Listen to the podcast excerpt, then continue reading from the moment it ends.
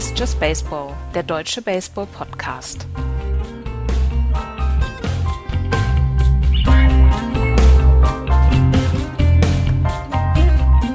Die Regular Season ist vorbei. Die Playoffs stehen vor der Tür. Hier ist Just Baseball. Hallo. Nachdem wir gestern leider nicht aufnehmen konnten, Andreas, du bist schuld. Ja, ich bin schuld. Aber da bin ich gerne schuld. Kommen wir also am Montag zu euch. Zu zweit. Andreas und Axel sind hier. Hallo. Hallo. Wir müssen über ein paar Dinge reden, bevor wir auf die Playoffs äh, vorausschauen. Es gab so ein paar Entwicklungen, ein paar, die wir abgesehen haben und ein paar, die vielleicht überraschend gekommen sind, die wir äh, kurz äh, ansprechen wollen. Die Washington Nationals haben das gemacht, womit jeder gerechnet hat. Matt Williams und sein gesamter Coaching-Staff ist Geschichte in Washington. Das äh, hat nicht lang gedauert, Andreas. Ich stelle mir das so vor, dass er nach seinem Spiel ich meine, er hat ja im vorletzten Spiel sogar noch einen No-Hitter von Max Scherzer bekommen. Aber dass er nach dem Spiel, nach dem letzten War Spiel, das dass er schon abgeschlossen. dass er genau, dass er den Schlüssel abgeben musste und dass sein, sein Karton aus diesen amerikanischen Filmen sieht man ja immer die Leute mit ihren, mit ihren Kartons, mit den Umzugskartons, wie sie dann ihre Sachen raustragen, dass der schon vor der Tür stand. Ja. So eine einsamen, so eine einsamen Pflanze. Genau, und dass dieser Name von dem Glas von der Tür schon abgekratzt worden der ist. gerade dabei ist, von dem 85-jährigen Maintenance Manager, der Ja. nur so verächtlich über die Schulter guckt. Genau. Auf, Und mit dem Kopf schüttelt. genau. Ja. Der ist letztes Jahr tatsächlich Manager of the Year geworden und ähm, hat es dieses Jahr überhaupt nicht geschafft, seine, seinen Roster zusammenzubehalten. Und ich meine, das gipfelte dann halt in dieser Geschichte mit Papelbon und, und Bryce Harper. Und irgendwie war dieser, war diese Washington Nationals Franchise dieses Jahr, das war zum Weggucken. Also man, man hat tatsächlich verschämt weggeguckt zwischendurch. Und das ist, ähm, ja, ist nicht gut. Mit, nicht mit diesem Club und darüber haben wir schon so häufig Genau. gesprochen. Ähm, ja, jetzt ist er entlassen und mit ihm Benchcoach Randy Knorr, Pitching Coach Steve McCarthy, Hitting Coach Rick Shue, Third Base Coach Bobby Henley, First Base Coach Tony Turasco, Bullpen Coach Matt LeCroy und Advanced Scout Mark Wiedemeyer. Alle weg. Alle weg. Da können die jetzt die Maler reinholen, Ja. dass, die dem, dass die das Ding mal neu weißen können. Ganzen, diesen ganzen Manager-Trakt. Ja. Neuen Aber Teppich es war, es war ja eigentlich wirklich das, worauf wir seit Wochen hinarbeiten. Ja, Und Mike Rizzo hört auf uns und, äh, und sagt, komm, wir müssen hier einen Cut machen. Und es bringt auch nichts mehr, den, den Coaching-Staff unter Matt Williams zu behalten, sondern wir fangen mit einem Clean Sheet neu an. Und ich glaube, das ist auch die richtige Entscheidung. absolut. Und die nächste Entscheidung muss sein, ähm, Jonathan Peppelbon vor die Tür zu setzen. Ja, aber wohin? Ich weiß es nicht. Vielleicht aus dem Vertrag rauskaufen. Vielleicht muss, muss einfach der Besitzer sagen, komm, Leute, das war jetzt, also das Experiment, Experiment hat so viel geschlagen. Ähm, wir kaufen den aus seinem Vertrag raus, wie immer das auch machbar ist. Und ähm, dann fangen wir komplett nochmal neu an. Weil die Mannschaft ist ja nach wie vor gut. Also der Großteil. Da muss vielleicht an der einen oder anderen Stelle muss, muss wieder nachgebessert werden. Aber insgesamt ist das eine gute Mannschaft. Aber da muss ein total neuer Geist rein. Und dann musst du auch mit dem, mit den, mit den Leuten, die dein, dein äh, Clubhaus da also wirklich angezündet haben, mit denen musst du einen Schlussstrich ziehen. Ja, gebe ich dir vollkommen recht. Übrigens, Matt Williams, der erste Manager, der gefeuert wurde, nachdem er äh, den Award Manager of the Year bekommen hat. Aber Joe Girardi hat das schon mal geschafft im gleichen Jahr. Also, Ähm, ja, gut. Dann, äh, dann haben wir das. Äh, wir sind gespannt, wie sich Washington in der, in der Offseason auf, aufstellt. Auf jeden Fall eine der großen Enttäuschungen der diesjährigen äh, Regular Season. Eine Enttäuschung. das ist doch, das, Entschuldigung, aber das ist doch eine der interessantesten Geschichten, wenn du, wenn du im Moment Manager bist auf der Suche oder du hast einen guten Ruf als Manager, das muss doch mit der, das, das verlockendste Ziel für jeden, für jeden Peter Neururer der Baseballbranche sein. Absolut. Bei den Washington Nationals. Ja, weil du halt ja im Prinzip eine fertige Mannschaft da stehen hast, ja. die du nur, ähm, nur in Anführungsstrichen halt richtig anpacken musst. Ja. Ich glaube, da, da bist du mehr, äh, in der jetzigen Situation bist, bist du da mehr Psychologe als Trainer.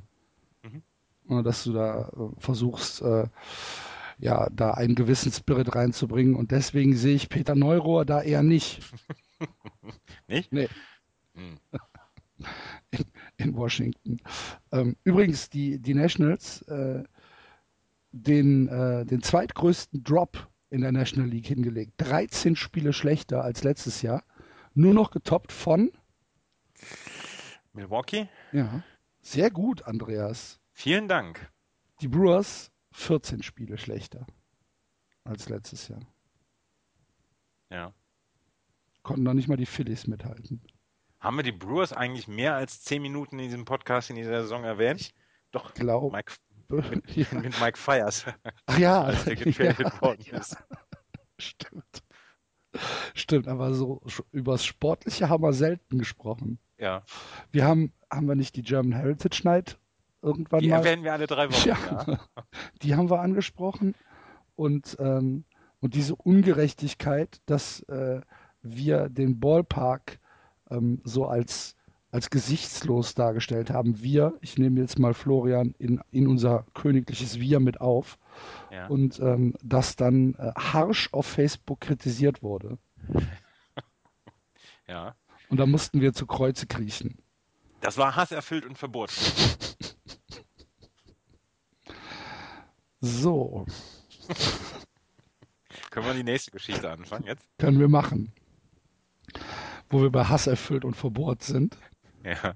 schauen wir nach New York und, und stellen fest, dass äh, vor den Playoffs oder vor dem Wildcard-Game Sisi Sabathia gesagt hat, es geht nicht mehr. Ich äh, kann aktuell nicht aktiv Baseball spielen, weil ich alkoholkrank bin und mich in eine äh, Alkohol-Rehab-Klinik begeben muss, und zwar jetzt. Ähm, das Statement, was veröffentlicht wurde von den, äh, von den New York Yankees, las sich für mich so, als wäre was passiert. Als wäre irgendein Ausraster passiert, den er äh, vielleicht in der Familie hatte. Wie, wie liest du es? Ähm, also ich bin auch sehr überrascht über das Timing dieser Nachricht. Und ähm, das lässt natürlich den Schluss zu, dass irgendwas vorgefallen sein muss. Ähm, ich will aber, ähm, also gerade bei, beim, beim Thema Alkohol und so weiter und, und Drogenabhängigkeit mag ich ungern spekulieren. Das ist, ähm, äh, das ist immer, das ist immer blöd und man steht immer in einer doofen ähm, Ecke. Aber wie gesagt, er hat geschrieben, Today I'm checking myself into an alcohol rehabilitation center to receive the professional care and assistance needed to treat my disease. Und ähm, das ist, ja, it hurts me deeply to do this now, but I owe it to myself and to my family to get myself right. I want to take control of my disease and I want to be a better man, father and player. Und ja. Das meine ich jetzt. I want to be a better man, father and player. Das liest sich zusammen mit dem Zeitpunkt, wo es veröffentlicht ist, so an, als wäre irgendwas vorgefallen. Ich will auch nicht spekulieren, ich weiß es nicht. Ja, ja. Also ich sage nur, wie es sich für mich liest. Aber du kannst, ja genau, und du kannst das zwischen den Zeilen herauslesen, da gebe ich dir absolut recht. Wie gesagt, diese, dieses Timing, ähm, so zwei Tage vor dem, vor dem Wildcard-Game, was sie ja jetzt haben, und sie haben sich zum ersten Mal seit 2012 wieder für die Playoffs qualifiziert, das ist extrem extrem äh, bemerkenswert. Und deswegen äh, lässt es darauf schließen, dass es einfach bis hierher und nicht weiter mhm, ging. Genau. Und, äh, dass man da wirklich. Ähm, Vielleicht, dass die Yankees auch was gesagt haben. Das kann auch sein. Keine Ahnung, ja. dass, er, dass er besoffen zum, zum, zum Training gekommen ist. Mhm. Kann ja passieren, wenn du diese Krankheit hast. Weil du ja keine Kontrolle darüber hast. Und dann passiert sowas vielleicht mal. Ja. Das, kann, das kann ja auch durchaus sein, dass äh, innerhalb der Organisation der Yankees äh, hier die Reißleine gezogen worden ist und gesagt hat, pass mal auf, wir planen in den Playoffs jetzt nicht mehr mit dir, du machst jetzt was, sonst ist Feierabend. Das hinterlässt halt jetzt für die Rotation, für die, also für eine mögliche Division Series, hinterlässt es drei Pitcher maximal. Das ist Masahiro Tanaka, der jetzt das Wildcard Game pitchen wird, äh, Michael Pineda und Luis Severino. Das sind so die drei Pitcher, auf die sich Joe Girardi wohl verlassen will. Du kommst in einer Division Series, kommst du mit drei Pitchern klar, weil du diesen Off-Tag dazwischen hast. Dann müssen halt zwei Pitcher mit einem, mit, mit Short Rest pitchen, also mit vier Tagen Unterschied. Aber ähm, das funktioniert wohl. Mit CC Sabathia wäre es natürlich dann äh, eine bessere und eine tiefere Geschichte gewesen. Aber ähm, wir kommen gleich eh noch drauf. Ich glaube ja eh nicht, dass die die Division Series erreichen. Von daher äh, könnte es sein, dass es dann auch hinfällig wird, aber sie hätten dann diese drei Pitcher für eine Division Series. Ja. Okay. Dann haben wir das Thema CC Sebastian auch angesprochen und kommen äh, bevor wir uns um das Sportliche kümmern, zu einer sehr, sehr erfreulichen Meldung, ähm, weil äh, Max Kepler seinen ersten Hit in der Major League hatte. Ein äh, 3-2 Sinker hat er ähm, ja, connecten können und hat damit seinen ersten, seine erste positive Statistik äh, in den Majors. Herzlichen Glückwunsch. Herzlichen Glückwunsch. Er durfte das Spiel komplett durchspielen. Fünf At-Bats hat er gehabt, diesen einen Hit gegen Johnny Cueto. Also ja. seinen, ersten, seinen, seinen ersten Hit gegen Johnny Cueto zu haben, finde ich eine gute Geschichte. Und wenn man, wenn man so ein bisschen die Twins Blogs beziehungsweise ähm, die Twins Presseschau äh, sich anschaut, dann ähm, ist Max Kepler jemand, der wirklich in jedem Bericht erwähnt wird. Als ja. äh, jemand äh, to watch. Ja, und sogar, sogar Buster Olney hat in seinem neuesten Blog Max Kepler erwähnt. Mhm. Das habe ich noch nicht gelesen. Was sagt er denn? Äh, nein, er hat nur eine, er hat nur auf einen Artikel verlinkt und äh, dass Max Kepler halt seinen, seinen ersten Hit hatte und ähm, dass das eine schöne Geschichte für die Twins dann auch ist. So, wir werden, ja. wir werden Max Kepler nächstes Jahr wahrscheinlich in der AAA sehen, anfangen. Ähm, sehen und ähm, vielleicht kommt er dann Mitte des Jahres ja hoch. Also wie gesagt, seine Statistiken dieses Jahr sind ähm, sind so erfreulich, dass man wirklich mit viel Optimismus an die nächste Saison gehen kann. Und ich glaube auch, dass Max Kepler mit viel Optimismus an die nächste Saison gehen ja, kann. Ja, spricht ja auch alles dafür. Dafür hat er hart gearbeitet dieses Jahr. Ja. Ähm, ich bin mir noch nicht hundertprozentig sicher, ob er in der AAA anfangen wird. Meinst du, dass er nochmal bei Chattanooga? Könnte, könnte mir gut vorstellen, dass er den April äh, in, in Chattanooga bleibt und dann geguckt wird, ob er die äh, ja die, die Form aus dem Vorjahr rübergenommen hat. Und wenn das so ist, kommt er relativ schnell auf AAA-Niveau und da wird dann halt geguckt, wie er sich gegen die in Anführungsstrichen Veteranen und gegen die noch etwas besseren äh, Jungs äh, behauptet. Und dann kommt es natürlich auch so ein bisschen darauf an, wie die Saison für die Twins läuft nächstes Jahr. Ne? Ob er, ja. ob er ähm, Regular At-Bats bekommt ohne dass die Twins dadurch äh, groß in, in Erklärungsnöte kommen. Ja. Um, aber wie gesagt, der, der, der Junge ist noch wirklich jung und ist voll im Zeitplan und äh, wir freuen uns sehr für ihn. Absolut, absolut. Nein, das ähm, ist eine tolle Geschichte und dass wir, dass jetzt ähm, wieder jemand da ist, den man, äh, den man aus deutscher Sicht dann auch beobachten kann. Wir müssen sehen, was mit Donald Lutz nächste Saison wird. Ähm, aber das, das ist, ist, schon mal, ist schon mal interessant, was jetzt im Winter mit ihm wird, ne? Ja. Wie, ja, wie, er, wie, er, wie die Rehab äh, vor sich geht und ob er dann vielleicht irgendwie eine, eine, eine Winter League spielen kann. Er hat jetzt zum ersten Mal wieder das Feld betreten und hat hier Long Toss und so gemacht. Ähm, auf jeden Fall hat er seine ersten Schritte auf dem Feld dann jetzt auch unternommen. Ja. Auch eine gute Nachricht. Ja. Okidoki. Haben wir sonst noch äh, aus dem Kessel Buntes Geschichten, die wir ansprechen müssen? Also ich hätte zwei Geschichten, drei, drei sogar hätte ich. Oh. Also auf der einen Seite die Philadelphia Phillies haben es geschafft, die niedrigste Zuschauer, ähm, niedrigsten Zuschauerschnitt seit 2002 zu haben. Sie haben 1,8 Millionen äh, Zuschauer im Jahr 2015 gehabt.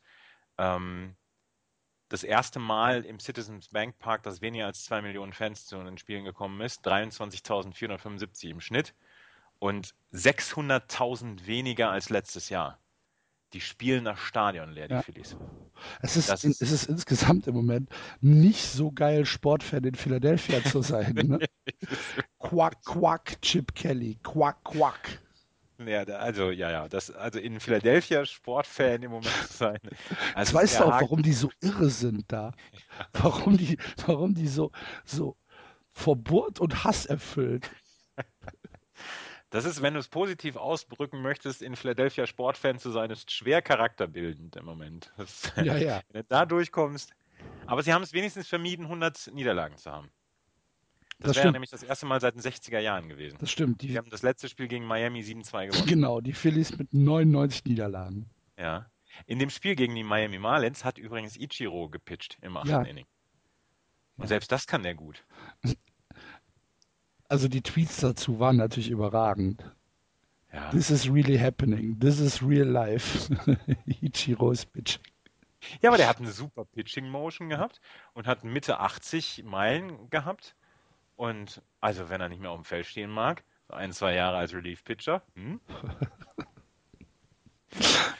Ja, ja, Okay, also das waren die Phillies. ja. Dann habe ich ähm, zum ersten Mal seit, oder die meisten Home Runs seit 2012 sind geschlagen. Mhm. 4909 Home Runs. Ähm, knapp oder mehr als 700 mehr als letztes Jahr. 4186 waren es letztes Jahr und davor 4661. Und 2012 waren es nur 25 mehr als dieses Jahr. Das war ähm, also ein offensiv starkes Jahr mit äh, Leuten wie Mike Trout etc.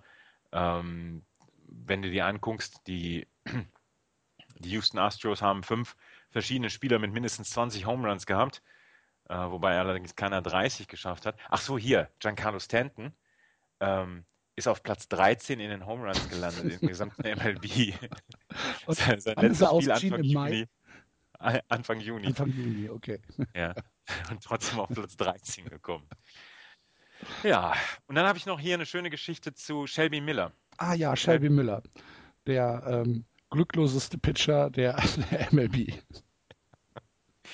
Ja, 24 Starts hintereinander seit dem 17. Mai hat er nicht mehr gewonnen. Und er ist der beste Pitcher der Atlanta Braves gewesen. Das muss man auch dazu sagen. Jetzt war die, die Saison der Atlanta Braves nicht wirklich berühmt, aber Shelby Miller hat tatsächlich Zahlen abgeliefert, die völlig in Ordnung waren. Und ähm, er hat trotzdem nie gewonnen. Und das ist äh, etwas, was er jetzt endlich, endlich, endlich beiseite schieben konnte. Er hatte in seinem letzten Spiel hat er ähm, fünf Hits, drei Walks gehabt, sieben Strikeouts in acht Innings und es war der erste Sieg seit dem 17. Mai. Herzlichen Glückwunsch. Ist das nicht bitter? Mhm. Aber darum sage ich ja, dass es, ähm, ich wollte nicht der schlechteste sagen, sondern der glückloseste, weil er halt einfach überhaupt keinen Support von seiner Mannschaft bekommen hat. äh, rat mal den ERA von Shelby Miller in diesem Jahr. Mm, knapp unter drei. 302. Ah, okay. Drei- ein 302 ERA. Und gewinnt und gewinnt keine Spiele. 205 Innings pitched, 171 Strikeouts, ein Whip von 1,25, 33 Spiele. Ja, 302. Da kannst du dich eigentlich nicht meckern. Nee. 6 und 17. 6 Siege, 17 Niederlagen. Das ist bitter. Aber du kannst da ja dann auch immer wieder sagen, okay, an mir liegt's nicht. Mehr kann ich nicht machen. Ja, genau. Man kann nicht mehr als arbeiten, ne? Ja. Ich habe noch eine schöne Geschichte. Oh, Ja, Mets gegen Nationals. Wir haben vorhin schon Nationals kurz angesprochen mit dem äh, No-Hitter. Äh, Samstagabend haben wir zusammengesessen. Nee, Sonntagmorgen haben wir zusammengesessen. da habe ich zu dir gesagt, Mensch, hier, Max Scherzer hat gestern No-Hitter gepitcht. Und du guckst mir an, fängst an zu grinsen. Ernsthaft? ja, er hatte gerade vor einer Woche, glaube ich, hatte er einen, der im achten Inning, wo wir auf ja, Twitter das war das, weil, weil wir es halt nicht jinxen konnten. Ja, Weil, genau. wir halt, weil wir halt anderweitig beschäftigt waren. Ja. Diesmal waren wir, waren wir anderweitig beschäftigt und zack, kann Max Scherzer seinen No-Hitter durchziehen. Ja. Im gleichen Spiel hat Matt Harvey ähm, zweifache Zahl an äh, Strikeouts, beziehungsweise zweistellige Zahl an Strikeouts, einen Run, einen unearned Run gehabt und hat das Spiel verloren. Und er war der erste Pitcher von den Mets, dem das gelungen ist, einen Run aufzugeben oder abzugeben und dann das Spiel zu verlieren seit 2012. Wer war es vorher? Matt Harvey. Mit Harvey. Ja. Ja, ja, ja. Sehr schön. Da war der, da, da war der Recherchestollen doch äh, weit geöffnet heute. Recherchen und Archiv Bob Anderson. Und ähm, dann wollen wir jetzt ein wenig äh, vorausschauen auf die Tage, die vor uns liegen. Ähm, wir fangen mit, der, ähm, mit den American League Playoffs an und um äh, das Ganze ein bisschen abzurunden, noch einmal äh, das finale Standings der Regular Season. In der East haben die Toronto Blue Jays die Liga gewonnen vor den Yankees, den Orioles, den Tampa Bay Rays und am Ende die Boston Red Sox, die, Andreas, du erinnerst dich vielleicht ähm, vor, ich würde jetzt mal tippen, sechs, sieben Wochen, habe ich gesagt, wenn sie mit 75 Siegen rauskommen, sage ich, war in Ordnung. Es sind, ja. es sind 78 geworden. Und es waren die letzten sechs, sieben Wochen waren in Ordnung. Genau, jetzt die, haben mir Spaß gemacht. Die, letzten, die letzte Woche war schon wieder so ein bisschen für die Tonne. Ja. Aber ähm, da waren natürlich auch äh, drei Siege nochmal gegen die Yankees dabei, Aha. wo wir uns ja schon die Hände gerieben haben und gesagt haben, oh, wenn sie da jetzt einen Sweep in, in der Bronx noch draus machen und die Yankees vielleicht noch kalte Füße kriegen, das wäre natürlich schön. Und in der Sekunde wo, wo ich es dir gesagt habe oder dir es dir getwittert habe, war klar, wird nicht passieren. Ja, äh, genau. Sogar ein Bullpen-Game haben sie gegen die Yankees ja. gewonnen. Mit, mit Craig Breslow als Starter. Ja. Da haben sie drei Hits, haben, hat das Bullpen, das komplette Bullpen, drei Hits abgegeben. Das kriegen sie sonst in, in einem Halbinning hin. Ja, das war gegen die Orioles. Ja. Ist auch egal, lass uns was anderes.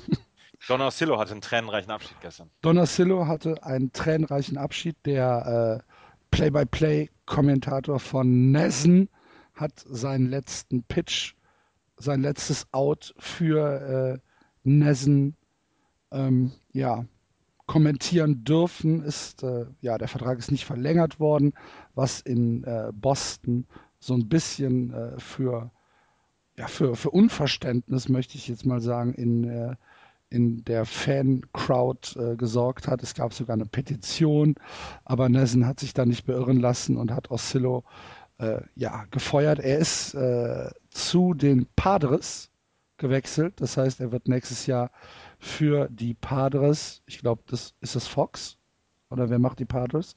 Ich weiß, ich weiß es auch nicht hundertprozentig. Auf jeden Fall ähm, wird er dort äh, den Play-by-Play on Daily Basis äh, für Padres Baseball machen. Äh, wahrscheinlich hat da Jenny Dell auch ihre Finger im Spiel und hat gesagt, hier, ich kenne da jemanden. Mhm. Und ähm, wird ersetzt durch äh, Dan O'Brien, der ähm, aktuell Play-by-Play für WEEI macht, den, äh, den Radio-Broadcaster der Red Sox. Auch ein, ja, ein äh, ein Mann, dem ich äh, sehr genieße zuzuhören, wenn ich, wenn ich Radio höre. Ähm, ich wünsche ihm alles Gute. Er wird es nicht leicht haben an, am Anfang. Ich glaube, da sind wir uns einig, ne? Nein, der, der wird es der wird's absolut nicht leicht haben. Also ich lese ja so ein bisschen in dem Forum von den Red Sox mit Over the Monster und da ist schwer, schwer Stimmung gegen Nessen und ähm, ganz viele haben gesagt, ah, das werden sie wahrscheinlich nicht durchziehen, aber sie wollen nur die Away-Feeds nächstes Jahr gucken auf MLB TV. Ähm, also damit haben sie sich voll in die Nesseln gesetzt und dass man das nicht absehen konnte, was das für eine Reaktion bei den Fans hervorruft, diesen wirklich so beliebten ähm, Kommentator da zu entlassen, das ist ja, ja. ist einfach nur blöd. Bescheuerte Entscheidung. Ja. Ähm, beim letzten Spiel, in, um das tut, tut uns leid, liebe Hörer, aber da müssen wir ja auch mal äh, dann fünf Minuten an uns denken und Red Sox Content hier reinbringen. Beim letzten Spiel in äh, Fenway hat ähm, über die Stadionleinwand äh, gab es eine Reminiszenz an, an Don Oscillo. Er durfte auch den First Pitch werfen und dann kam so ein kleiner Zusammenschnitt von, äh, ja, ich will nicht sagen legendären, aber von äh, in Erinnerung bleibenden äh, Segmenten, die er zusammen mit Jerry Remy da hingelegt hat in, in, in der Booth. Und äh, Nessen ist sich nicht zu blöd, das nicht zu übertragen, sondern ist länger in der Werbung geblieben. Und äh, da haben sie auch schön für auf die Fresse gekriegt und zwar völlig zu Recht.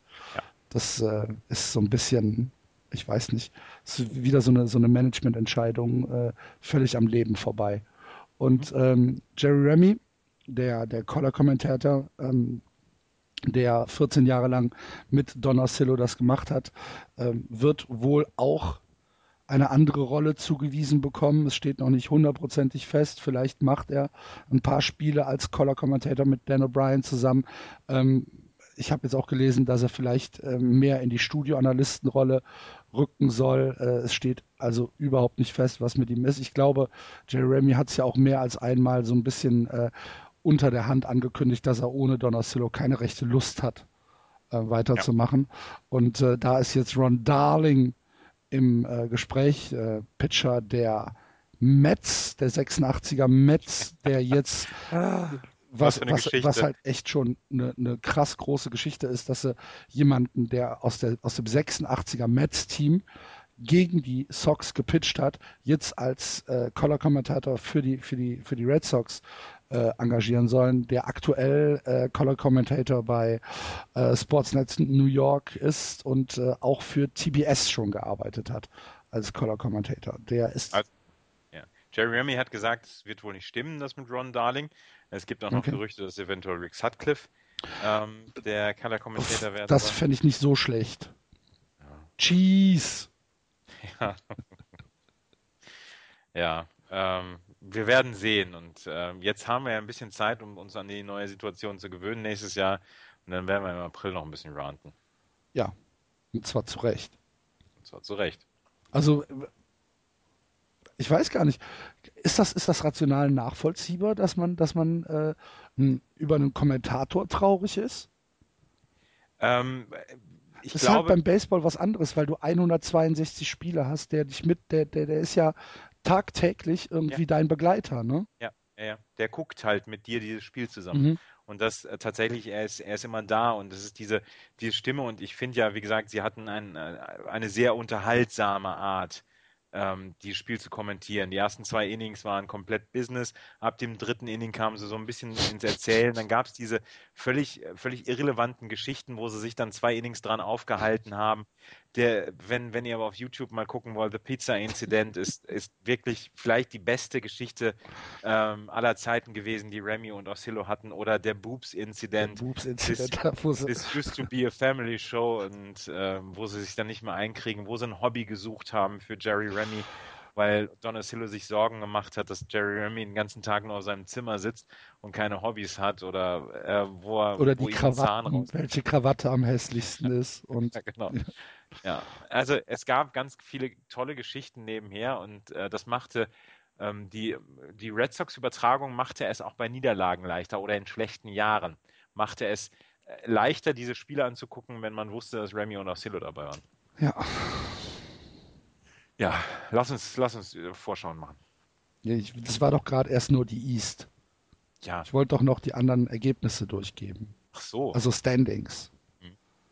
Die Central haben die Kansas City Royals gewonnen vor den Twins, den Cleveland Indians, den Chicago White Sox und am Tabellenende die Detroit Tigers. Und in der West haben sich tatsächlich die Texas Rangers durchsetzen können vor den Houston Astros und den Los Angeles Angels, die damit Playoffs auch verpasst haben. Die Seattle Mariners und die Oakland Athletics runden die American League ab und jetzt gucken wir, was passieren wird. Das ganz große Drama ist ausgeblieben. Spiel 163 findet nicht statt, weil ähm, die Angels gestern verloren haben. Hätten die Angels gewonnen, hätte es ein äh, Entscheidungsspiel zwischen Houston und, äh, Houston und äh, Los Angeles noch gegeben. Das hätte ich total toll gefunden, vor allen Dingen, weil es zu einer sehr tollen Zeit gewesen wäre, 21.30 Uhr. Heute. Ja. Mhm. Ähm, und so stehen die Wildcard, ähm, wie nennt sich das denn? Begegnungen, das ist das ja. Wort. Das stehen, Game. Genau, stehen fest am Dienstag, nee, nicht am Dienstag, am, in der Nacht von Dienstag auf Mittwoch. In der Nacht von Dienstag auf Mittwoch. Das Wildcard Game Houston Astros bei den New York Yankees. Und ähm, jetzt müssen wir nochmal über die Yankees so ein bisschen reden, Andreas. Siehst du irgendwas, wenn du dich jetzt mal ähm, in einen New York Yankee-Fan hineinversetzen möchtest, äh, was dir Hoffnung gibt? Ähm, ein, ein guter Start von Masahiro Tanaka. Mhm. Ähm, Alex Rodriguez, der zwei Home Runs rausbolzt.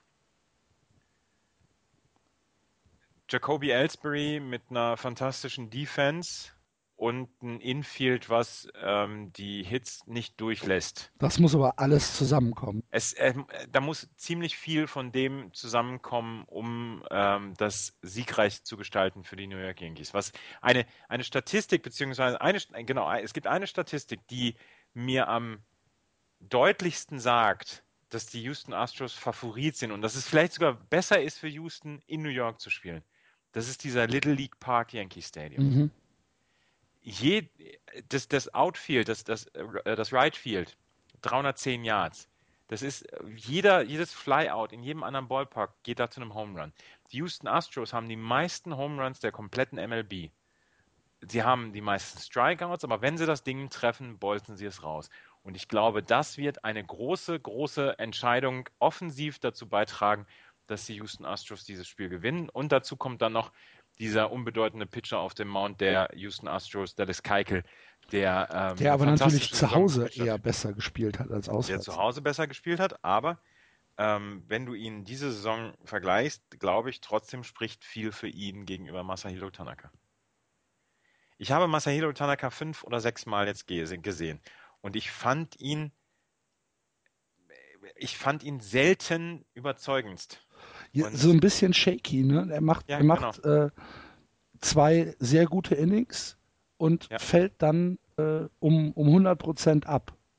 Ja. Und dann, ja, dann hat er zwei Innings, die schlecht sind und dann wieder zwei Innings, die richtig gut Mhm. sind. Äh, aber diese zwei schlechten Innings könnten zum Beispiel dazu führen, dass die Houston äh, Astros vier Runs scoren und dann bist du in diesem Loch drin. Und also ich kann mir im Moment kaum ein Szenario vorstellen, in dem die ähm, New York Yankees hier siegreich aus diesem Spiel rausgehen. Und ähm, wahrscheinlich werden sie das Spiel 12 zu 0 gewinnen. Oh Gott. ähm, Carlos Gomez wird, äh, wird spielen können.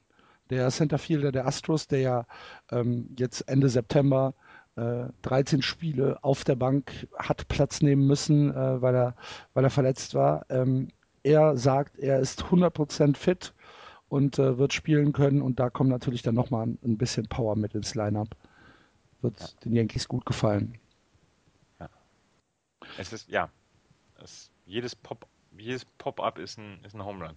Jetzt mal übertrieben gesagt. Aber ich glaube einfach, dass ähm, ich, ich, ich kann es mir einfach nicht vorstellen, dass die Yankees das Spiel gewinnen. Und was sagst du, was sagst du zu äh, der, der Saison der Justus? Ich weiß nicht, hast du den äh, Artikel auf äh, ESPN gelesen von, äh, von ähm, ach, wie heißt er denn, Steve Wolf, der, ähm, der da geschrieben hat, äh, warum die Astros eigentlich zwei Jahre zu früh dran sind. Ja, ich habe ähm, hab ich gelesen, eigentlich war 2017 ähm, war 2017 eigentlich das äh, Jahr, wo die Houston Astros ähm, mitmachen wollten.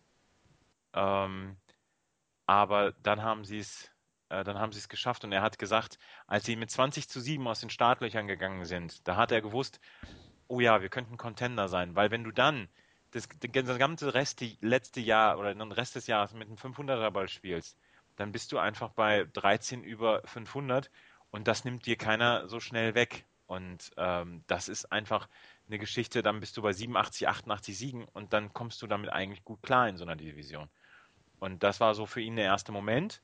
Und ähm, ja, es gab dann äh, Mitte September gab es dieses eine Spiel gegen die LA Angels, wo sie 3-0 zurückgelegen haben, neuntes Inning, zwei Outs und dann ähm, kommt Jed Lowry mit einem 3-Run, 3, 3 Run Home Run und die Astros gewinnen das Spiel 5-3. Mhm. Das war das war vielleicht so der Moment dieser Saison für die Houston Astros, die ja zwischendurch dann auch so ein bisschen äh, Gefahr liefen, dieses dieses Momentum zu verlieren, beziehungsweise dann auch vielleicht diesen Wildcard-Platz zu verlieren. Und, ja. Aber sie Äh, eine- sie eine ganz gerettet. erstaunliche Saison für, für Houston. Sie haben sich gerettet. Ähm, Habe ich eben vergessen, dich zu fragen, glaubst du, dass ähm, äh, Dallas Keuchel äh, Cy Young Award äh, Potenzial hat?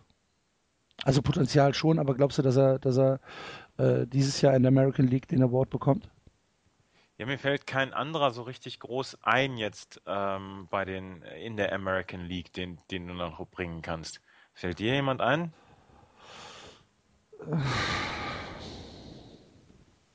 Ich, ähm, Ja, nee. also so richtig, Also, dem- aus dem- so richtig fällt mir kein anderer ein. In der National League hast du eine schwerere Aufgabe, das, ähm, das mit, mit rauszu, rauszubringen. Aber in der American League, ähm, da musst du, da musst du schon ein bisschen suchen, um da jemanden zu finden. David Price vielleicht von Toronto, Sonny Gray. Ähm, ja, ansonsten wird es schon schwer.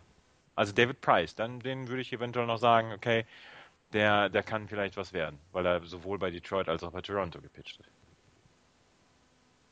Er hat ein bisschen bessere Zahlen. Also aus dem, aus dem Kopf würde ich jetzt vielleicht noch Volkes von, von Kansas City sagen, aber da ist, glaube ich, der ERA nicht so richtig gut. 3,55. Naja, okay. Was Ja. du alles weißt. Ja, Ja, 3,55 ist, ist ein ganzer Prozent, äh, ist ein ganzer Punkt, ne? Mhm, Den er äh, schlechter ist als Dallas Keuchel. ich glaube, es, es läuft äh, Keikel oder Price läuft. Okay. Ja, gut. Ähm, müssen wir, müssen wir über die Angels reden? Nee, ne? Regular Season ist vorbei, Enttäuschung, Feierabend. Ja. Gut.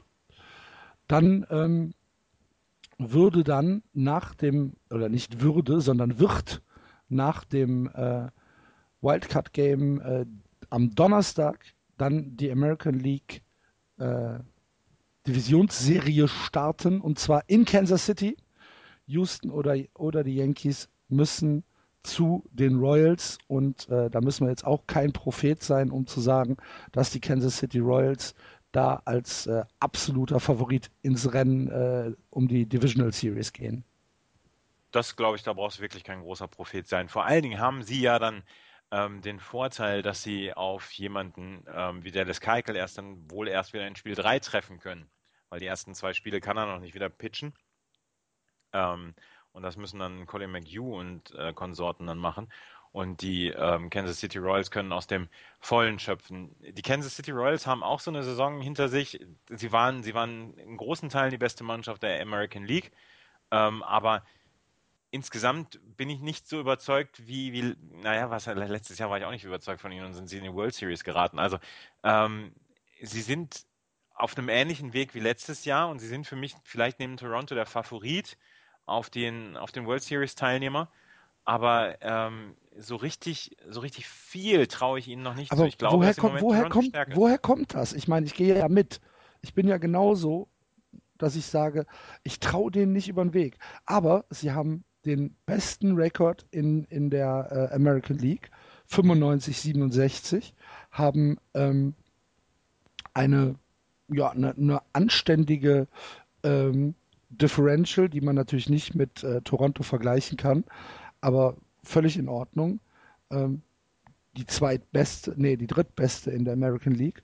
Und ähm, man kann ihnen ja keine Vorwürfe machen. Sie haben die, die Central von Beginn an dominiert, gewinnen die mit zwölf Spielen vor, Vorsprung, 20,5 Spiele besser als die Detroit Tigers, okay, die auch eine scheiß Saison hatten, aber trotzdem. Ähm, woran liegt das, dass man, dass man Kansas äh, da nicht so viel zutraut? Vielleicht, Vor, weil vor allen Dingen, weil sie letztes Jahr ja schon gezeigt haben, dass sie, wenn sie ins Laufen kommen, einfach äh, eine, eine, eine Mannschaft sind, mit der man rechnen muss. Ja, ja, absolut. Und vielleicht ist es genau das, dass man eventuell noch ein ganz kleines bisschen mehr erwartet hat als das, was jetzt gekommen ist. Und das ist, was gekommen ist, ist ja fantastisch gewesen. Und ähm, ja, ich glaube, sie haben ein kleines Problem mit Johnny Cueto, der noch nicht wirklich sich richtig akklimatisiert hat da in Kansas City. Kansas City liegt übrigens in Missouri, wusstest du das? Jetzt kriegen, wir, jetzt Kansas. kriegen, kriegen wir wieder, kriegen wir wieder fragende Nachrichten auf Twitter. Nein, Kansas City liegt in Missouri. Aber ist auch egal.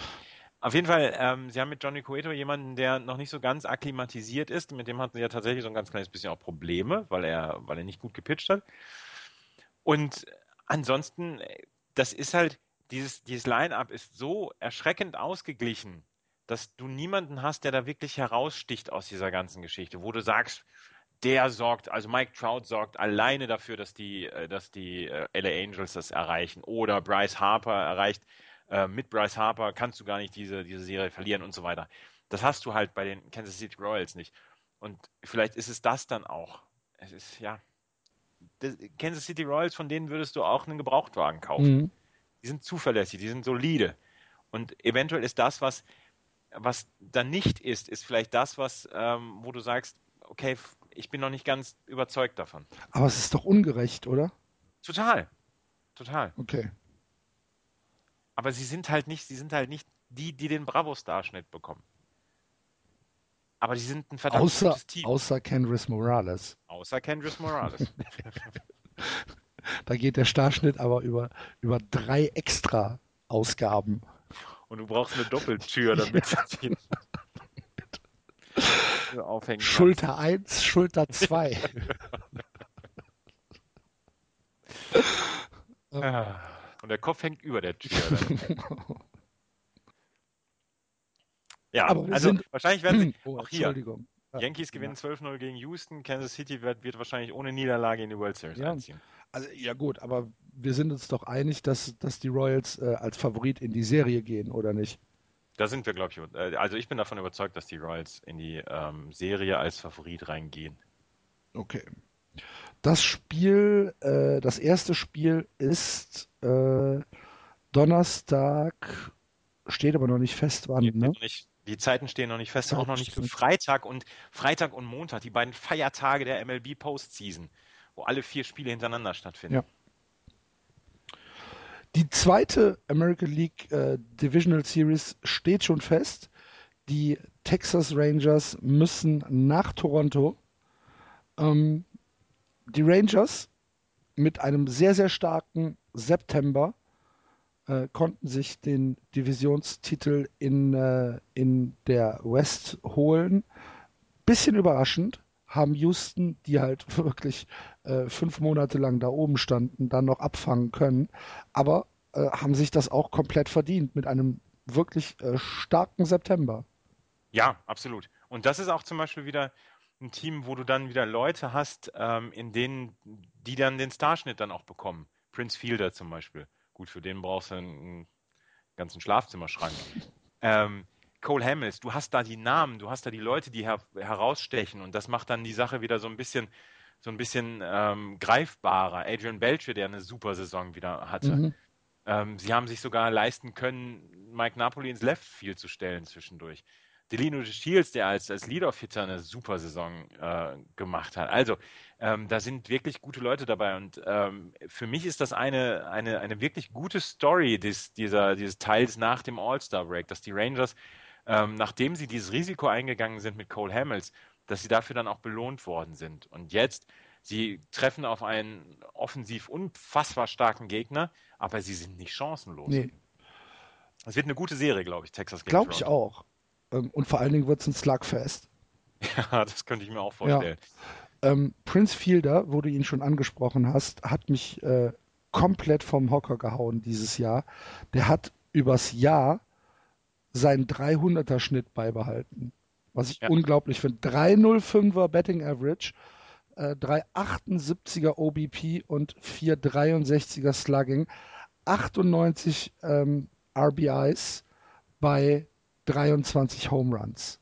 Das ist eine Saison, die ich ihm nicht zugetraut habe. Ich auch nicht. Und 158 Spieler hat er auf dem Feld ja. gestanden, beziehungsweise nicht auf dem Feld, sondern die meiste Zeit als DH. Aber vielleicht ist es ja genau das, was ihm, was ihm zum, ähm, zum Vorteil gereicht ist, dass er halt einfach nicht mehr ähm, dieses, diesen Abreibungskampf auf dem, auf dem Feld haben muss, sondern dass er sich einfach einzig und allein auf seine, auf seine Schlagfähigkeiten konzentrieren kann. Vielleicht hat das dazu beigetragen. Ja. Wie gesagt, habe ich ihm nicht zugetraut. Ähm, Hut ab. Und bei den äh, Toronto Blue Jays. Wie es wohl Ron Washington geht, diesem alten Stelten. Ach, der wird irgendwo sich eine. Der wird irgendwo also beim Tanztee Genau, wollte ich gerade sagen.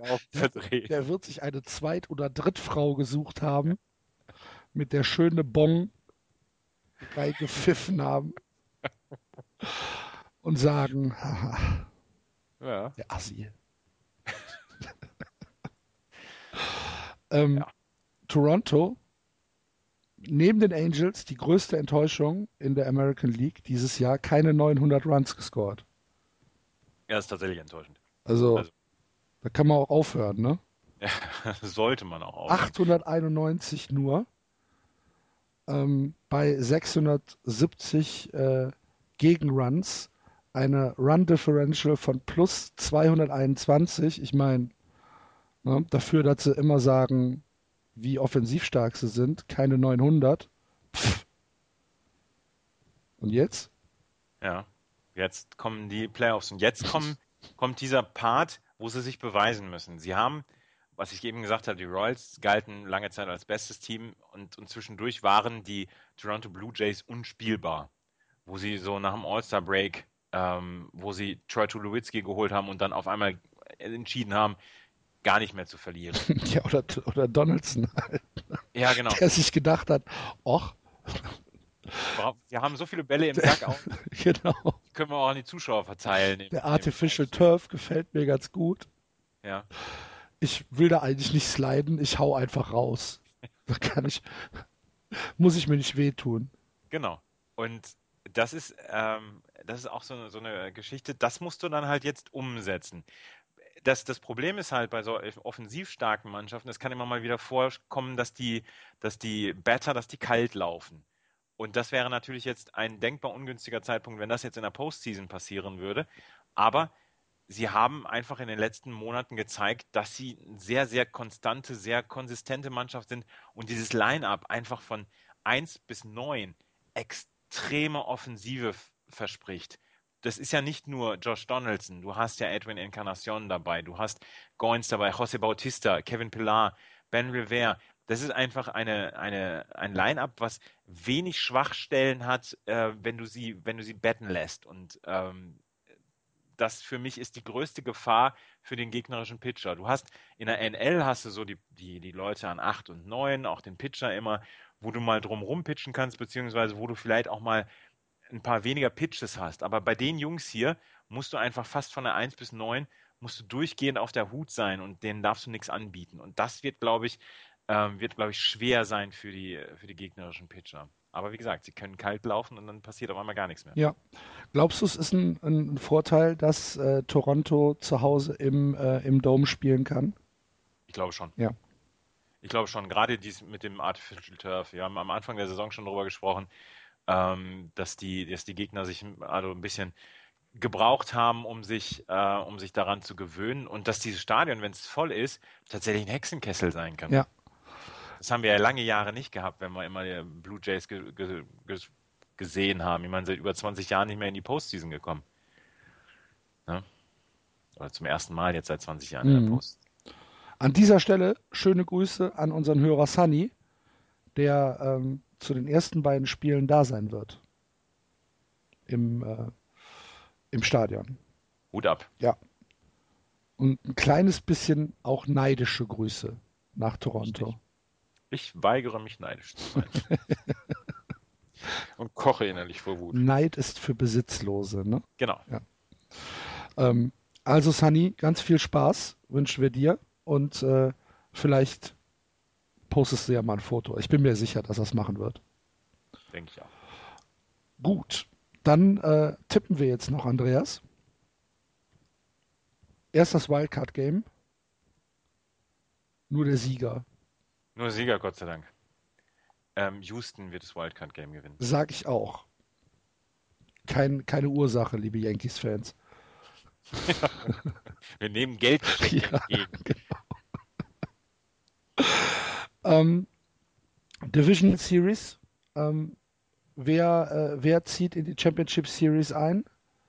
Ähm, für mich in der ersten Serie relativ klar, dass, äh, dass die Royals weiterkommen werden. Mhm. Ich glaube auch, dass die Royals weiterkommen werden. Und in der zweiten Serie lehne ich mich aus dem Fenster und sage, Texas wird äh, gewinnen gegen Toronto. Weil sie einfach, weil sie einfach äh, so breite Schultern haben und so, ähm, so gut in den letzten Wochen gespielt haben, dass sie einfach sagen, scheiß drauf, wir glauben an uns, wir sind stark genug und äh, ich glaube, dass äh, Texas äh, ein bisschen unterschätzt wird und äh, die Serie gegen Toronto gewinnen wird. Und ich sage, sie gewinnen in fünf Spielen und das fünfte Spiel wird von Marcus Stroman in einem Complete Game gewonnen. Ah, dann, ah, hätten wir, dann hätten wir so eine Cinderella-Geschichte. Also du, du tippst auch auf die Rangers? Nein. Ach so. Ich okay. tippe auf die Toronto Blue Jays. Ja, okay. Marcus Stroman ist Pitcher bei den Entschuldigung. Toronto Blue Jays. Fünf Spiele. Ich freue mich sehr auf die Serie. Entschuldigung. Weil es, ich glaube, offensiv wirklich äh, eine Schau wird. Und ich glaube an die Toronto Blue Jays in fünf. Gut. Obwohl ich es Mike Napoli wieder gönnen würde, aber naja. Der ja nächstes Jahr, ihr habt es bei uns schon vor Wochen gehört, von Johannes Cespedes ersetzt wird. Ja. Ja. Sag ich jetzt einfach mal. Ja, ist nicht, ist nicht unwahrscheinlich. Okidoki. Und äh, mit der Championship Series, der ALCS, beschäftigen wir uns dann in der nächsten Sendung. Und dann gucken wir jetzt auf äh, die National League. In der National League auch kurz zur Abrundung das Endergebnis der Regular Season. In der East die New York Mets gewinnen die Division vor den Washington Nationals, den Miami Marlins, den Atlanta Braves und am Ende die Philadelphia Phillies mit keinen 100 Niederlagen, sondern nur 99. In der Central die äh, Division mit drei Playoff-Mannschaften. Die Cardinals, 100 Siege. Die, ach, verdammt, ich hatte gesagt, sie schaffen die 100 Siege nicht. Mist. Ähm, die Pittsburgh Pirates, 98 Siege. Die Chicago Cubs, 97 Siege. Sowohl die Pirates als auch die Cubs hätten jede andere Division im Baseball gewonnen. Die drei besten Teams der MLB aus der NL Central. Ja, die Milwaukee Brewers 32 Spiele zurück und die Cincinnati Reds 36 Spiele. Aber die Cincinnati Reds übrigens, Entschuldigung, haben äh, einen Rekord aufgestellt. Über 50 Spiele hintereinander von Rookies gepitcht worden. Mhm. Okay. Aber das nur am Rande. Ja, ist halt, ähm, ich meine, das, das, wusste man ja vorher, dass, äh, dass es für Cincinnati äh, um, um, um wenig geht, sondern dass es halt äh, das erste von wahrscheinlich drei Rebuilding-Jahren sein wird. Und in der West haben Florian San Francisco Giants äh, keine Geschichte wiederholen können. Sie äh, verlieren die Division gegen die Dodgers und dahinter die Diamondbacks, die Padres und die Rockies am Tabellenende.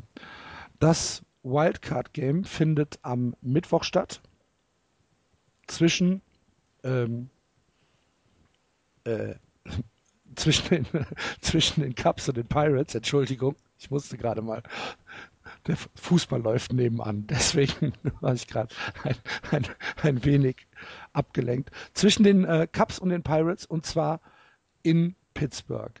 Ein Spiel, wo wir eigentlich jetzt schon seit zwei Monaten drauf warten, oder?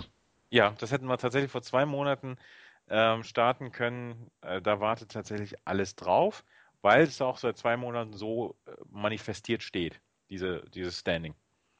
Wir wussten nur nicht, in welchem Park es stattfinden wird. Und es war ja wirklich noch knapp am Ende. Ja. Die Cups mit einem, mit einem Roll jetzt nochmal von acht Siegen in Folge, was einfach überragend ist. Die ja. kriegst du auch, die kriegst du, die kriegst du mit dem Tieflader nicht aus dem Fenster gehoben. Nee, die, ja, absolut. Entschuldigung, ich bin noch ein bisschen krank. ähm, äh, die kriegst du tatsächlich und die kriegst du auch nicht raus hier aus dieser ganzen Geschichte. Da sind so viele, so viele junge Leute, denen es eigentlich völlig am Arsch vorbeigeht, was da der, der Druck sein könnte. Und die genießen einfach ihre Zeit und ähm, das macht, das macht die Sache sehr, sehr schön. Ähm, es gibt so viele Mannschaften in dieser Postseason dieses Jahr, denen man es eigentlich gönnen würde, in die World Series zu kommen. Im, in der AL ist es Houston, Toronto mit seiner Geschichte mit den 22 Jahren. Dann hast du, ähm, dann hast du die Mets, die Pirates, die Cubs. Ähm, da sind so viele Teams, die in den letzten Jahren einfach zum Bodensatz der MLB gehört haben und die jetzt auf einmal in der Postseason sind. Ach, das ist so schön. Eigentlich tut es mir jetzt schon leid, dass eine Mannschaft nicht über Dienstag hinaus spielen kann. Das ist wirklich sehr, sehr schade. Gott sei Dank können sie bis Mittwoch spielen noch. Ach ja, über Mittwoch. Pirates ja. Cubs. Aber es ist tatsächlich sehr, sehr, sehr schade, weil es beide Teams sind, denen man sehr gerne die Daumen drücken möchte. Ich weiß auch noch nicht, auf welcher Seite ich stehen Also werde. ich weiß sehr genau, auf welcher Seite ich stehen werde, ja, ja aber es, es, tut mir halt leid für die Pirates. Ja. also ja, entschuldige bitte mal, du kannst, du kannst als jemand, der auch nur das kleinste Fitzelchen Baseball-Romantik in sich trägt, nicht gegen die Cubs sein. In, in, du, in der Postseason. Hast, hast du mitgekriegt, dass die dass die Cubs ein Crowdfunding gegründet haben, für, damit der, der Herr Bartman ja. ins Stadion kommen Und kann. Er hat, äh, er hat abgelehnt. Ja. Ähm, es, gab eine, es gab eine Aktion, das war eine Fanaktion, ne? es war keine Aktion der Cubs selbst. Nee, es war eine Fanaktion. Es war eine Fanaktion, wo halt jemand ein, ein, ein, ein, ein, ein Kickstarter gemacht hat und gesagt hat, wir wollen äh, 5000 ähm, Dollar einnehmen, um äh, Bartman, diesem Protagonisten aus Catching Hell, Andreas hat es schon ein paar Mal angesprochen, ähm, die Möglichkeit zu geben, das Spiel in Pittsburgh zu besuchen und ähm, äh, einfach, einfach, um da vielleicht auch so, so einen Schlussstrich zu ziehen, um zu sagen, wir sind jetzt wieder da, wo wir ähm, wo, wo, wir, wo wir hingehören vom, vom Selbstverständnis her. Wir sind in den Playoffs ähm, und vergeben und vergessen und äh, du bist Teil der Cups Familie, weil Steve Bartman hat ja immer ähm, in dieser Dokumentation auf jeden Fall kam es sehr deutlich raus, dass er halt ein unglaublicher Enthusiast ist als Fan der Cups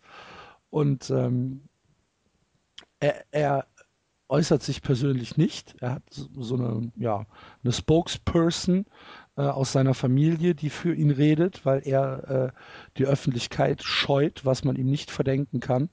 Und äh, da wurde dann gesagt, nein, äh, er lehnt das ab, ähm, mit dem kleinen Hinweis, dass er auch nicht auf äh, das Geld des Crowdfundings angewiesen wäre, wenn er denn hingewollt hätte aber er wird zu Hause gucken und würde den Cups wie immer die Daumen drücken.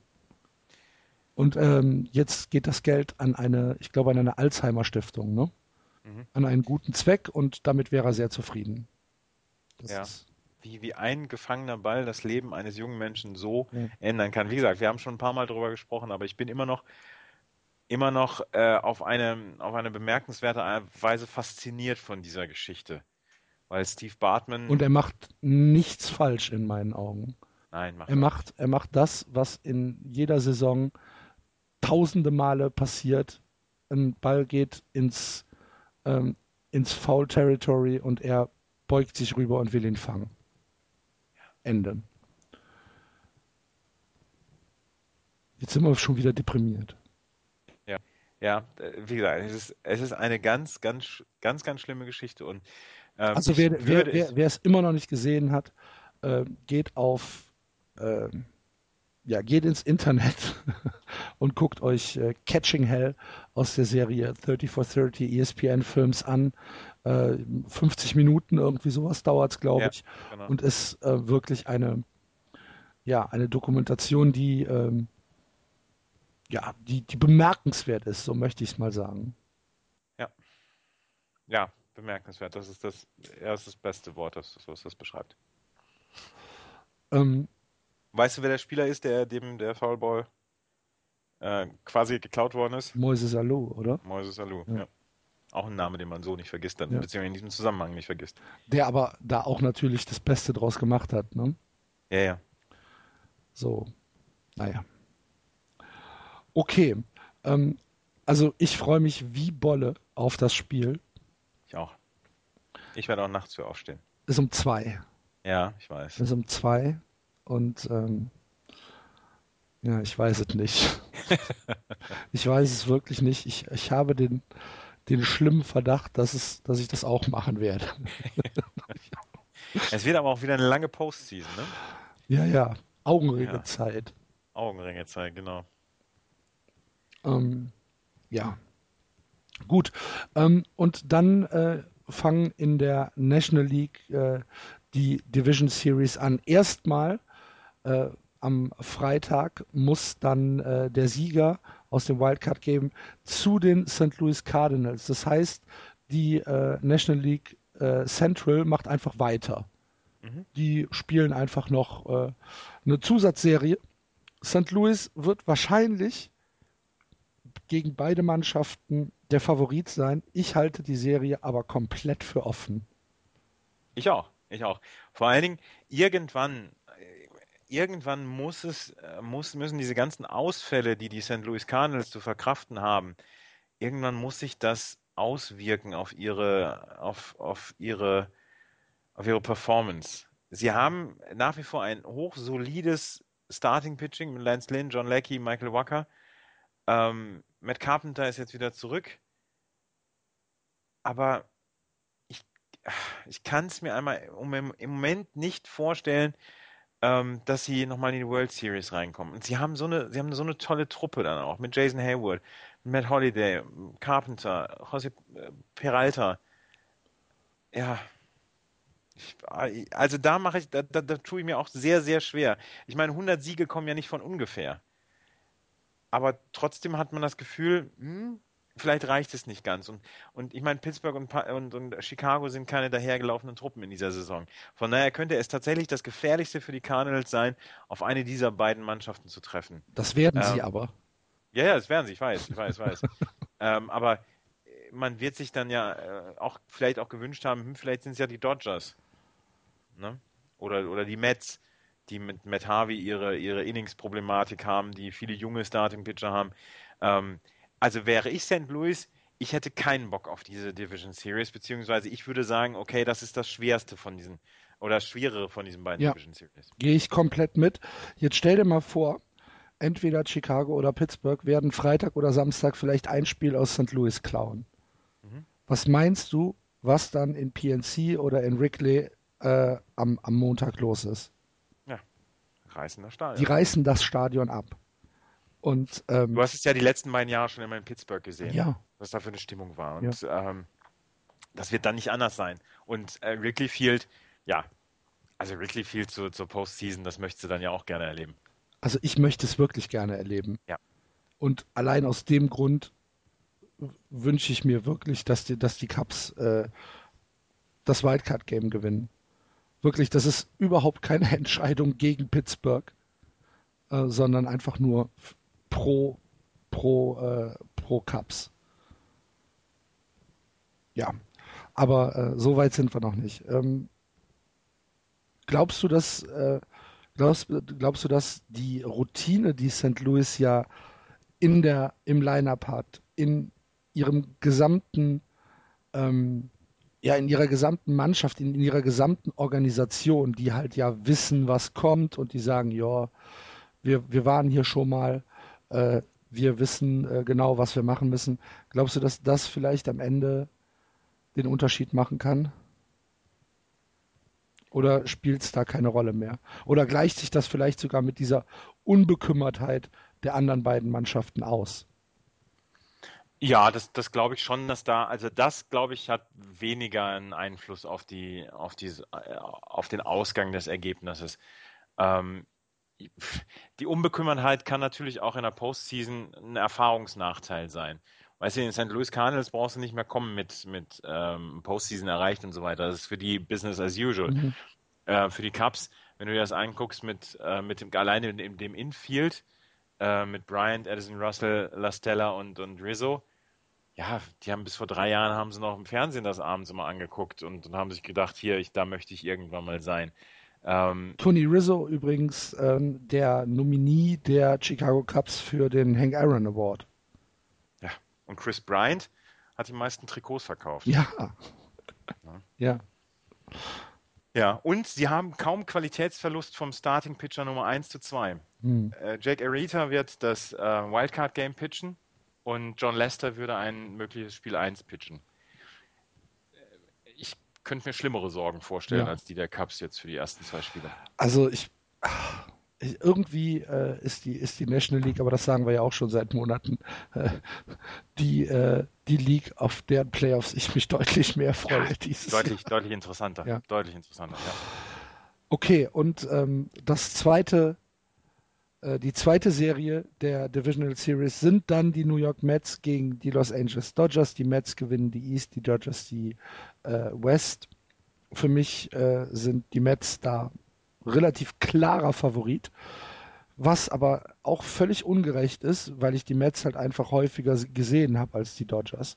Dodgers als Westküstenteam fliegt bei mir genauso wie leider die Giants, sorry Florian, immer so ein bisschen um, unterm Radar durch. Gerade in der National League. Sie brauchen halt jetzt ihr, ihr Starting-Pitching äh, dringender als sonst irgendwas. Äh, du musst halt gegen die Dodgers, musst du in vier von fünf Spielen, musst du gegen Granky oder Kershaw gewinnen. Mhm. Und das ist das große, große Problem, was du hast. kennst du, kennst du äh, den, den ERA von, von Zach Granky? Nee, jetzt habe ich ihn gerade nicht auf. ja, tipp mal. 2,50? 1,66. 1,66, alles klar. ja. Und, und gesagt? Kershaw? Kershaw hat ihn, ich habe es jetzt gerade nicht, 2-0. 2-13. 2-13. Das sind, Aber, also, also kombiniert ist das ein, ein 1,83er Schnitt. Ja, das musst du in vier von fünf Spielen, musst du diese beiden, hast du diese beiden Pitcher gegen dich. Und das ist, glaube ich, das große Problem, was die Mets haben werden. Und die Mets haben tolles Starting-Pitching mit Jacob DeGrom, mit Matt Harvey, mit Noah Syndergaard. Ähm, sie wissen noch nicht, ob es einen vierten Pitcher geben wird, Bartolo Colon, Steven Matz oder wer auch immer. Aber für mich ist die große Stärke der, der Dodgers, dass sie halt diesen, diesen One-Two-Punch haben. Andererseits. Aber das ist auch die einzige Stärke. Ja, aber wenn du die Stärke hast, dann brauchst du vielleicht gar nicht so viele andere Stärken. Clayton Kershaw muss natürlich erstmal wieder beweisen, dass er das hat. Die letzten zwei Jahre hat er in, den, äh, in der Postseason nicht gut gepitcht. Das müssen wir auch dazu sagen. Mhm. Ähm, und aber wenn die beiden auch nur annähernd ihre Form bringen, die sie in der Regular Season hatten, dann müssen DeGrom, Harvey und Syndergaard echt Wunderdinge vollbringen, damit sie überhaupt in der Nähe bleiben.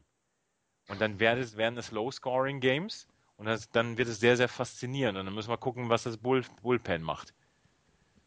Ja, das wird das, es kommt, ich, eine gute Serie auch. Ja, du hast recht. Es, es kommt natürlich auch darauf an, wie tief gehen die Starting Pitcher in, ja. in jedem, äh, in jedem einzelnen Spiel.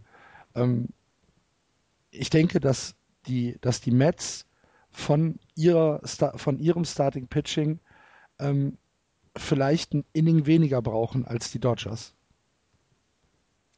Ja, das kann sein. Dass sie, ähm, wenn, wenn Harvey oder DeGrom oder ähm, wer auch immer für, für die Mets äh, pitcht, ähm, dass sie vielleicht mit 6, 6 ein Drittel, 6, 2 Drittel gut zurechtkommen und die Dodgers schon äh, das siebte anknabbern wollen vom, vom Stuff her. Mich, mich würde ja mal interessieren, ob Scott Boras eigenhändig im fünften Inning runterkommt, um Matt Harvey vom Platz zu holen. In einem, in einem Batman-Kostüm. Nein, in, in einem Joker-Kostüm, Entschuldigung.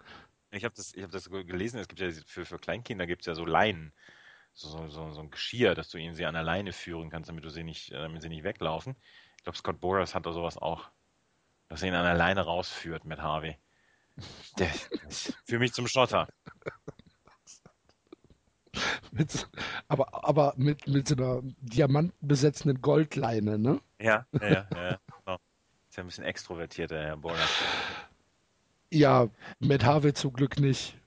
Nee, nee, nee. also, ähm, glaubst du, dass, dass ähm, Corey Sager äh, irgendwie ein, ein äh, Ass ist, den die, den die Dodgers äh, in der Hinterhand haben, der vielleicht jetzt seit seinem Call-Up den Unterschied macht?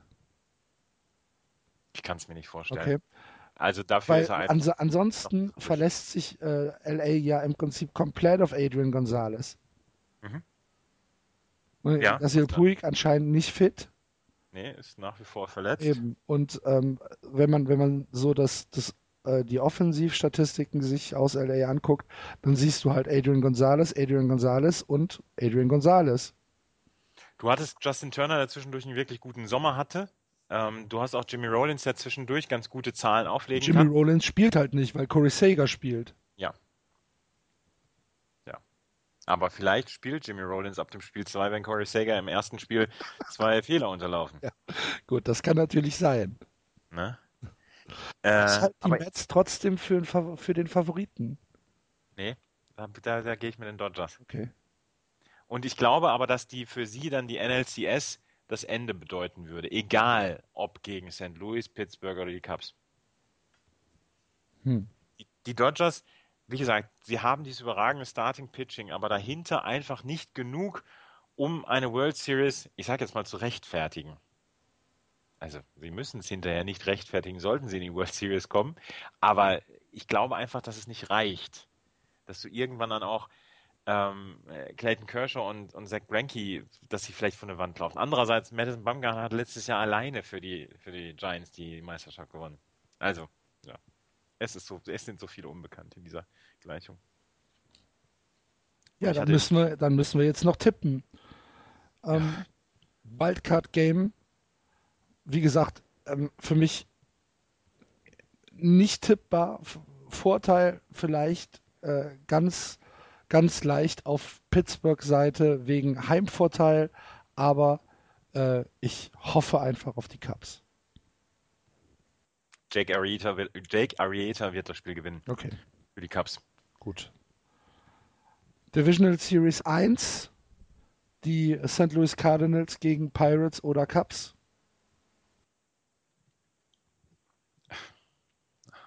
Untippbar. Äh, ja, es ist nicht, es ist nicht wirklich tippbar. Ähm, St. Louis gewinnt in fünf Spielen gegen die Cubs.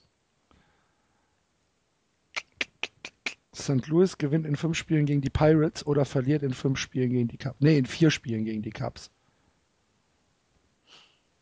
Kann sein, tatsächlich. Und Mets gegen Dodgers. Äh, die Mets gewinnen 3-0. Dodgers sind 4. Oh, weit auseinander. 3-0 gewinnen die Mets ja. gegen Dodgers? Ja. Never die, ever. Die Dodgers werden wieder abstinken äh, in, der, in, den, in den Playoffs. Gar keine Chance. Meinst du, dass Clayton Kershaw nach dieser Postseason ein, ein Postseason ERA von 7 hat? Kann sein. Ja. Wird, wird halt äh, äh, Zahlen auflegen wie einst, äh, wie hieß er hier, der dicke Yankee. Jober Chamberlain? Ja, Jober Chamberlain, genau. Jober Kershaw. Nee, das gewinnen die Dodgers. Mets in drei. Dodgers in vier. Allein, dass, dass, dass wir, ähm, dass wir Jan äh, hier haben können. Gerne. Aber die Cubs werden ja die Meisterschaft gewinnen, weil am 10. ist der Tag, an dem uns Marty McFly besuchen wird. Ich bin mir nicht sicher, ob das stimmt. Weil Was? ich weiß sehr genau, dass ich das 2011 schon mal gesehen habe. Was? Dass das, dass das der Tag ist aus äh, Zurück in Nein. die Zukunft. 21. Oktober 2015. Ja? Das, ja. Hm, okay. Dann ähm, haben wir eine Sache noch vergessen. Ähm, die Texas Rangers haben ein kulinarisches Highlight mm. für die, für die, äh, für die Postseason sich ausgedacht. Zuckerwattensenf mit Zuckerwatte on top auf Hotdog. Was soll das denn? Mach mal, mach mal Food-Podcast äh, jetzt, Andreas. Ich kann es dir nicht sagen, auf jeden Fall ist es wirklich widerlich. also es ist halt einfach ein Hotdog-Brötchen, da liegt eine Wurst drin. Diese Wurst wird mit einem Senf bestrichen und dieser Senf hat Zuckerwattenkristalle, Bestandteile dazu gemischt und auf diesem Ding, ich weiß nicht, liegt da noch, ähm, sind da noch Zwiebeln und Gürkchen auch drauf? Ich weiß es gar nicht. Und da drauf ist dann halt nochmal Cotton Candy, nochmal Zuckerwatte als wirklich physisches Element auf diesem Brötchen. Und Alter, was, ja. was soll das? Wer denkt sich sowas aus? Ja, sie haben auch noch irgendeinen anderen Hotdog für 26 Dollar, den sie jetzt Postseason anbieten. Der ist irgendwie zwei Pfund schwer. Also du ein Kilo, ein Kilo Hotdog? Ja. du kannst dir jetzt in der Postseason bei den Rangers, kannst du dir an einem Abend, in einem Spiel 15.000 Kalorien reinpfeifen. Bist dann noch nicht mal satt. Ah, ein Kilo Hotdog. Das erinnert Aber 26 Dollar. Ja, Weißt du? gut, wenn du zu einem Postseason-Game in der MLB gehst, dann sind dir 26 Dollar auch egal. Recht. Also, ganz ehrlich. Ja. Gott, wie widerlich. Ja. Aber gut. wenn, wenn mir jetzt einer sagt, hör mal, Axel, hier hast du die Karte, du musst aber so einen Hotdog essen, würde ich machen. Ja. Ja. Ich würde wohl so einen so einen- so einen Zuckerwatten-Hotdog wohl auch wohl essen. Allein für das Foto Und mich danach mit einem 15-Dollar-Bier dann erfrischen. erfrischen. Mit einem 15 Dollar Bud Light Ja, aus dem Plastikbecher. erfrischen. Okay. Dann sind wir mit äh, Food äh, Content auch durch oder gab es noch was Spektakuläres? Nee, sonst habe ich nichts mehr gesehen. Okay, dann äh, bleibt uns noch herzliche Glückwünsche nach Heidenheim zu richten. Die Heidenheim Heideköpfe sind deutscher Meister geworden. Auswärts in Regensburg gewinnen sie das äh, letzte entscheidende Spiel, Sp äh, Spiel 5, 8 zu 7, nachdem sie 7 zu 3 in, äh, 7 zu 5 ins neunte Inning gegangen sind. Also 5 zu 7 lagen sie hinten und äh, gewinnen das äh, Spiel mit einem 3-Run neunten Inning. Ähm, äußerst dramatisch und ähm, nach allem, was ich gelesen habe, ähm, wieder eine absolute Werbung für den Baseballsport. Don Lutz hat geschrieben, bestes Spiel, was er jemals in Deutschland gesehen hat. Mhm. Ja. Ja. Und ähm, ja, herzlichen Glückwunsch nach Heidenheim auf jeden Fall. Herzlichen Glückwunsch auch nach Magdeburg. Die, Die sind die mitteldeutscher gewonnen. Meister Yay. 2015. Ja, im Aber Finale. sie hatten ja auch eine, eine, eine Perfect Season, oder? Ja, insgesamt haben sie kein einziges Spiel verloren und äh, haben sich nach 21 Jahren zum ersten Mal die mitteldeutsche Baseballmeisterschaft ähm, gesichert und ähm, haben die Perfect Season. 23 Siege. Gut. Jetzt bin ich Es gibt, sogar, gespannt. es gibt sogar einen kleinen Fernsehbericht dazu von MDR. Oh, okay. Jetzt bin ich gespannt, wie es im, äh, im deutschen Baseball über den Winter weitergeht, wie äh, die Liga sich aufstellt. Äh, Ach so, hier 2018, die EM findet in Bonn und Solingen ja, statt. haben wir letzte Woche schon drüber gesprochen. Schön dass, Woche. schön, dass du uns hörst, Andreas, wenn du nicht Doch, ich habe das gehört, aber ich bin, ähm, ich bin dabei eingeschlafen wieder. Das, das macht's besser. Ich schlafe Das, immer das ein, macht's wenn, echt besser. ich schlafe immer ein, wenn ich deine sonore Stimme höre. Ja, Du könntest auch die drei Fragezeichen einsprechen.